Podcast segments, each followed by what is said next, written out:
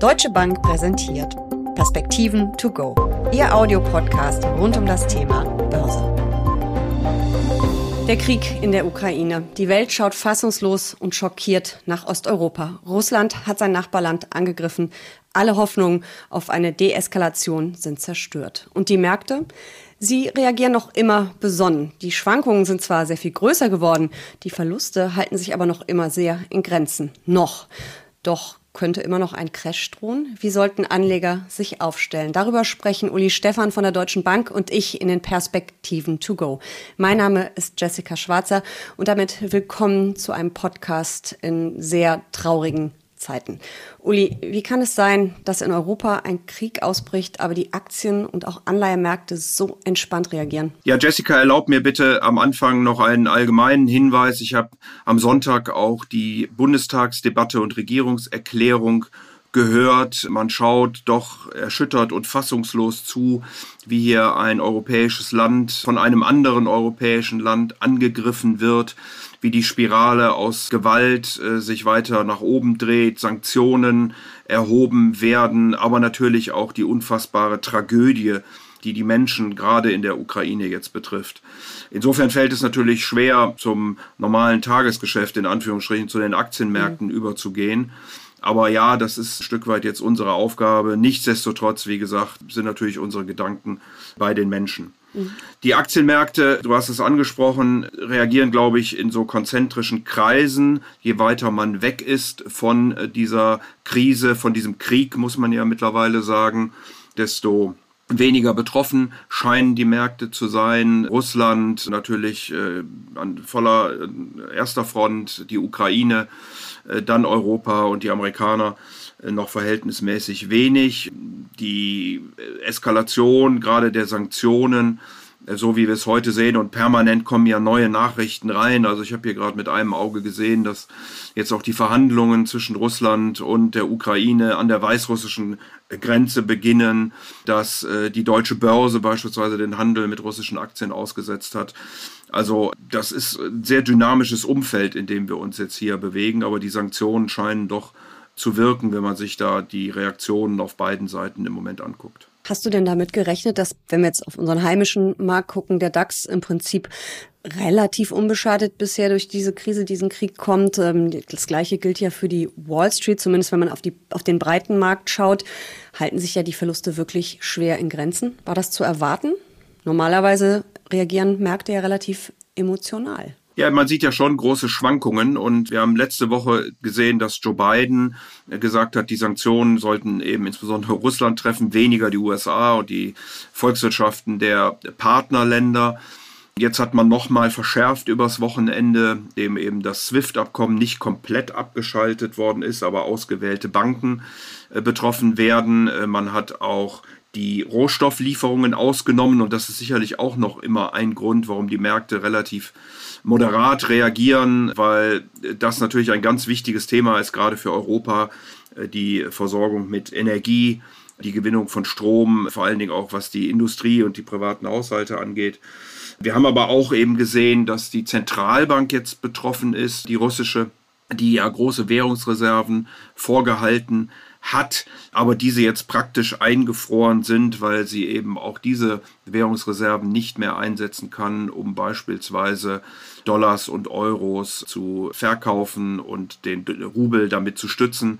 All das geht eben jetzt nicht mehr und man darf gespannt sein, wie Russland denn nun wieder darauf reagiert. Gestern mit erhöhter Alarmbereitschaft äh, des Militärs. Aber wie gesagt, die Lage ist da sehr dynamisch und äh, die Märkte reagieren im Moment noch einigermaßen besonnen und ich glaube, das liegt eben vor allen Dingen daran, dass wir wahrscheinlich noch nicht das Ende der Sanktionsspirale gesehen haben und dass sich der Konflikt im Moment auch, so traurig sich das anhört, aber eben auf die Ukraine beschränkt.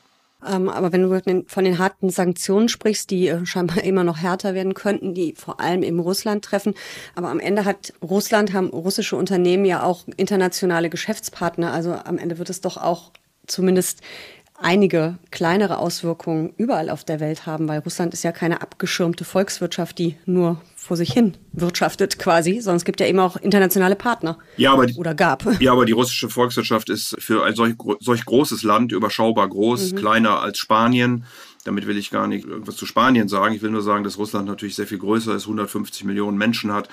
Und dafür ist das eben sehr bescheiden. Es stützt sich oder die Volkswirtschaft stützt sich sehr stark auf die Rohstoffe. Es gibt überschaubar viel Produktion. Natürlich gibt es Exporte in Richtung Russland, vor allen Dingen aus Europa. Die liegen aber im Nullkomma-Bereich, wenn man sie aufs Bruttoinlandsprodukt bezieht. Äh, da gibt es einige Sektoren, die sind sicherlich etwas mehr betroffen, wenn man sich den Maschinenbau anguckt oder auch die Autos, auch manche Versorger, die dort Produktionsstätten haben. Da, die sind sicherlich davon betroffen. Aber wie gesagt, insgesamt ist das nicht so groß, dass man davon äh, einen Schock befürchten müsste für die westliche Welt. Mhm. Äh, das sieht bei Rohstoffen ein bisschen anders aus. Äh, hier gibt es Titanium für den Flugzeugbau. Hier haben wir Neon für die Halbleiterindustrie. Wir haben aber vor allen Dingen natürlich die Energie. Wir hatten sie ja vorhin schon angesprochen, ist im Moment ausgenommen. Russland liefert auch noch muss man sagen, ähm, da ist die Frage, ob es im Westen weitere Sanktionen gibt oder aber ob Russland möglicherweise den Hahn zudreht und das würde dann sicherlich viel gravierendere Auswirkungen haben. Wir wissen ja alle, dass Europa etwa 40 Prozent äh, seines Gases in etwa auch in der Größenordnung Öl aus Russland bezieht. Und da wäre natürlich dann, äh, wie gesagt, die Strompreise, Gaspreise, all das betroffen, würde bedeuten, die Inflation geht nach oben, würde bedeuten, die Konjunktur wäre negativ belastet. Also wenn hier die Spirale weiter gedreht wird, dann äh, wird das sicherlich Wachstum kosten. Die EZB hatte gerechnet, dass 10% weniger Energielieferung aus Russland in etwa 0,7 Prozentpunkte Wachstum und äh, Konjunktur kosten würden. Wie gesagt, bei 40 Prozent kann man sich dann äh, ausrechnen. Es gibt sicherlich einige Substitu Substitutionseffekte. Daher kann man nicht 4 mal 0,7 rechnen, aber da würde schon doch die Konjunktur belastet werden. Also können wir davon ausgehen, dass die Nervosität, die ja definitiv da ist an den Märkten, die erhöhten Schwankungen uns noch einige Zeit, zumindest an den Aktienmärkten, begleiten werden? Ja, also wir sehen ja jederzeit, dass hier Maßnahmen ergriffen werden können, sowohl von der von den westlichen Bündnis aus den USA, aus Kanada, aus Großbritannien, aus der EU. Es haben sich auch einige asiatische Länder angeschlossen, Australien, Neuseeland, Korea, Japan. Also äh, der US-Präsident hatte ja darauf hingewiesen, dass etwa zwei Drittel der Wertschöpfung auf der Welt sich diesen Sanktionen gegen Russland angeschlossen hat. Und insofern trifft es eben vor allen Dingen Russland äh, hart. Äh, mhm. Die Sanktionen werden wahrscheinlich ein bisschen brauchen, bis sie vollständig wirken. Man sieht aber heute schon, beispielsweise die russische Notenbank hat reagiert, hat den Zins von 9,5 Prozent auf 20 Prozent draufgesetzt, weil sie eben keine Stützungskäufe mehr machen kann. Für den Rubel hat sie es über die Zinsen versucht. Die Unternehmen sind angewiesen, ihre Währungsreserven zu verkaufen, also mindestens mal 80 Prozent. Und da sieht man schon, dass eben auch in Russland jetzt auf diese Sanktionen reagiert wird. Wie gesagt, bis sie endgültig wirken, wird das ein bisschen dauern. Das wird also jetzt nicht unmittelbaren Einfluss haben. Aber für Russland äh, brechen da wirklich äh, unschöne Zeiten an, wenn man das so formulieren darf. Und die kann man im Prinzip ja schon an den Aktienmärkten ablesen. Denn russische Aktien äh, stürzen ja jeden Tag zweistellig ab. Das ist ja sehr extrem, wie die Börse dort reagiert. Oder sind, wie gesagt, sogar vom Handel mhm. ausgesetzt, ja. Äh, weil eben dort äh, die Schwankungen zu groß sind, beziehungsweise weil man eben hier auch im Westen sagt, unter Sanktionsbedingungen wollen wir eben nicht, dass Handel mhm. in russischen Wertpapieren stattfindet.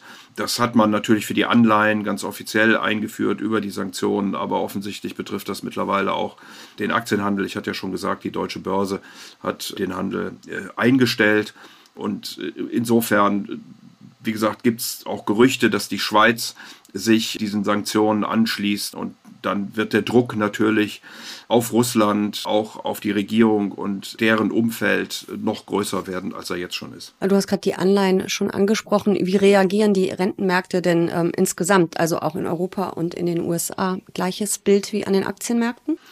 Die Rentenmärkte sind natürlich hin und her gerissen. Auf der einen Seite haben wir die Notenbanken, die die hohe Inflation bekämpfen müssen und die durch steigende Energiepreise ja eher noch äh, getrieben wird. Und auf der anderen Seite müssen sie natürlich die Konjunktur im Blick behalten, wollen die nicht abwürgen, wenn sie zu diesem externen Schock der Energiepreise auch noch die Zinsen anheben. Äh, der Markt scheint hier ein Stück weit zu spekulieren, dass zumindest die Dynamik der Zinsanhebungen des Ausstieges aus der ultralockeren Geldpolitik etwas vorsichtiger vonstatten geht. Beispielsweise hatte der Markt schon mal 50 Basispunkte in den Vereinigten Staaten für den 16. März gepreist. Mittlerweile sind wir nur noch bei 25 Basispunkten. Jerome Powell wird in dieser Woche vor dem Kongress sprechen. Äh, vielleicht gibt es da Hinweise, es ist zumindest die letzte Chance, dann vor dem FOMC-Meeting äh, dieses zu tun. Und auch bei der Europäischen Zentralbank gibt es eben mittlerweile Stimmen, dass man nicht grundsätzlich an dem Kurs äh, des Ausstieges aus lockeren Geldpolitik zurückrudern möchte, also dass man den nicht grundsätzlich zurücknehmen möchte, aber dass man möglicherweise mit etwas mehr Flexibilität operieren wird. Also man sieht hier dieses ja, Gefangensein der Notenbanken zwischen den beiden Polen und das wird jetzt eine schwierige Verantwortung sein, das genau auszubalancieren und die Rentenmärkte, und das war ja deine Frage, reagieren natürlich genau darauf. Bedeutet, man sieht eben, dass die Energiepreise steigen, dass das Konjunktur kostet. Damit geht vor allen Dingen das lange Ende dann ein Stück weit wieder nach unten. Also wir hatten ja Bundesanleihen, zehnjährige beispielsweise schon bei 0,3 Prozent, sind jetzt wieder bei, im positiven Bereich sind jetzt wieder bei plus 0,15 in etwa. Und auch in den Vereinigten Staaten waren wir über 2% und sind doch jetzt wieder deutlicher unter die 2% zurückgefallen in den Renditen. Kommen wir nochmal zurück zu den ähm, Aktien und zwar zu russischen Aktien. Äh, du weißt ja, dass ich relativ äh, aktiv auf Social Media bin und mir sind da vor allem auch am Wochenende viele Posts aufgefallen in ähm, Aktien, in Börsengruppen, wo sich ähm, Privatanleger darüber Gedanken gemacht haben, ob es jetzt Sinn machen könnte, russische Aktien zu kaufen. Nun hast du ja gerade schon gesagt, ähm, geht eigentlich gerade gar nicht, weil das meiste ja vom Handel ausgeschlossen ist.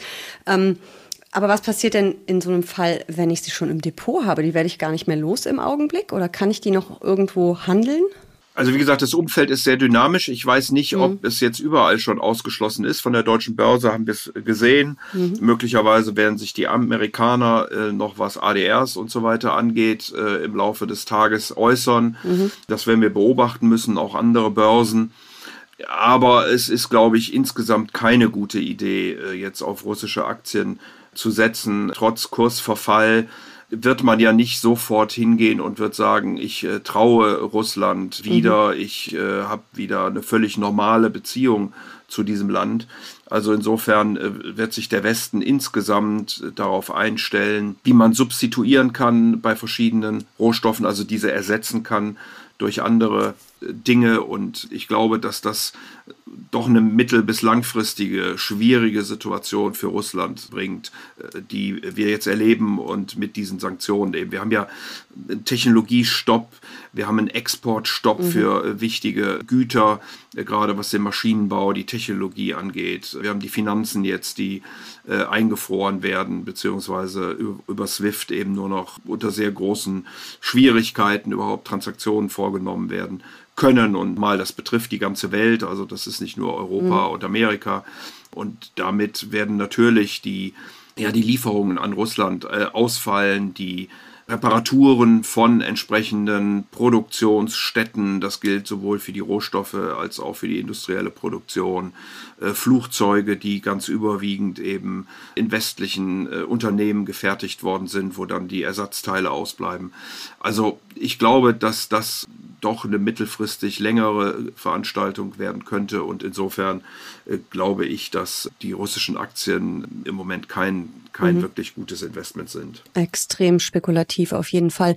Wenn man sich jetzt vorstellt, was so in dem einen oder anderen Fondshaus äh, los ist, da möchte man wahrscheinlich auch nicht mit am Tisch sitzen. Also die Osteuropa-Fonds, die entsprechenden Fondsmanager, Fondsmanagerinnen, die rotieren wahrscheinlich gerade richtig, oder? Ja, das ist wahrscheinlich so, dass man eine sehr neue Situation hat. Wie gesagt, auch übers Wochenende entstanden durch nochmal mhm. die Verschärfung der Sanktionen. Und jetzt muss man sich überlegen, wie man mit der Situation umgehen äh, will. Wir haben ja auch schon einige große westliche Unternehmen gesehen, die gesagt haben, sie verkaufen ihre Beteiligungen in Russland so dass denn alles noch möglich ist. Man muss ja dann auch einen entsprechenden Käufer finden.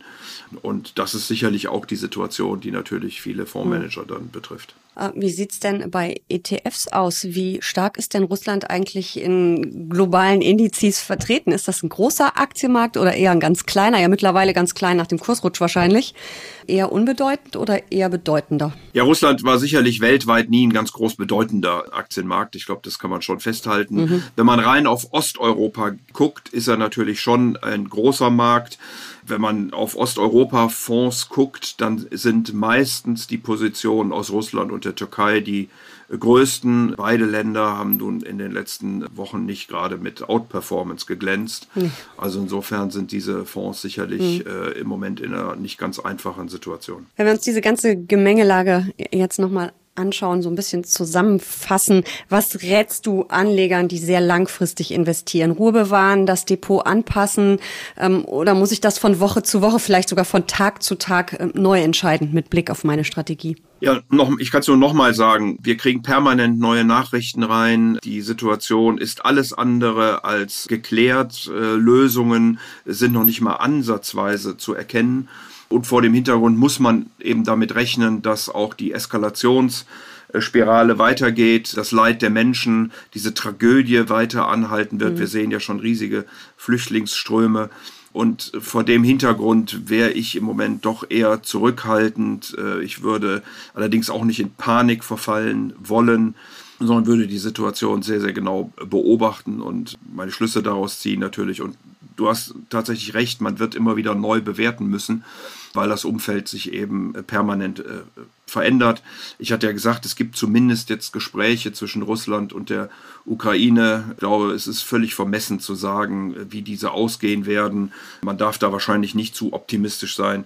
Aber wer weiß, äh, nicht wahr? Und äh, vor diesem Hintergrund, wie gesagt, wäre ich vorsichtig, aber würde auch nicht in Panik verfallen. Vielen Dank für diese Einschätzung. Wir werden sicherlich in der nächsten Woche wieder über dieses Thema reden, reden müssen. Danke für diese Perspektiven. To go. Ja, sehr gerne, Jessica.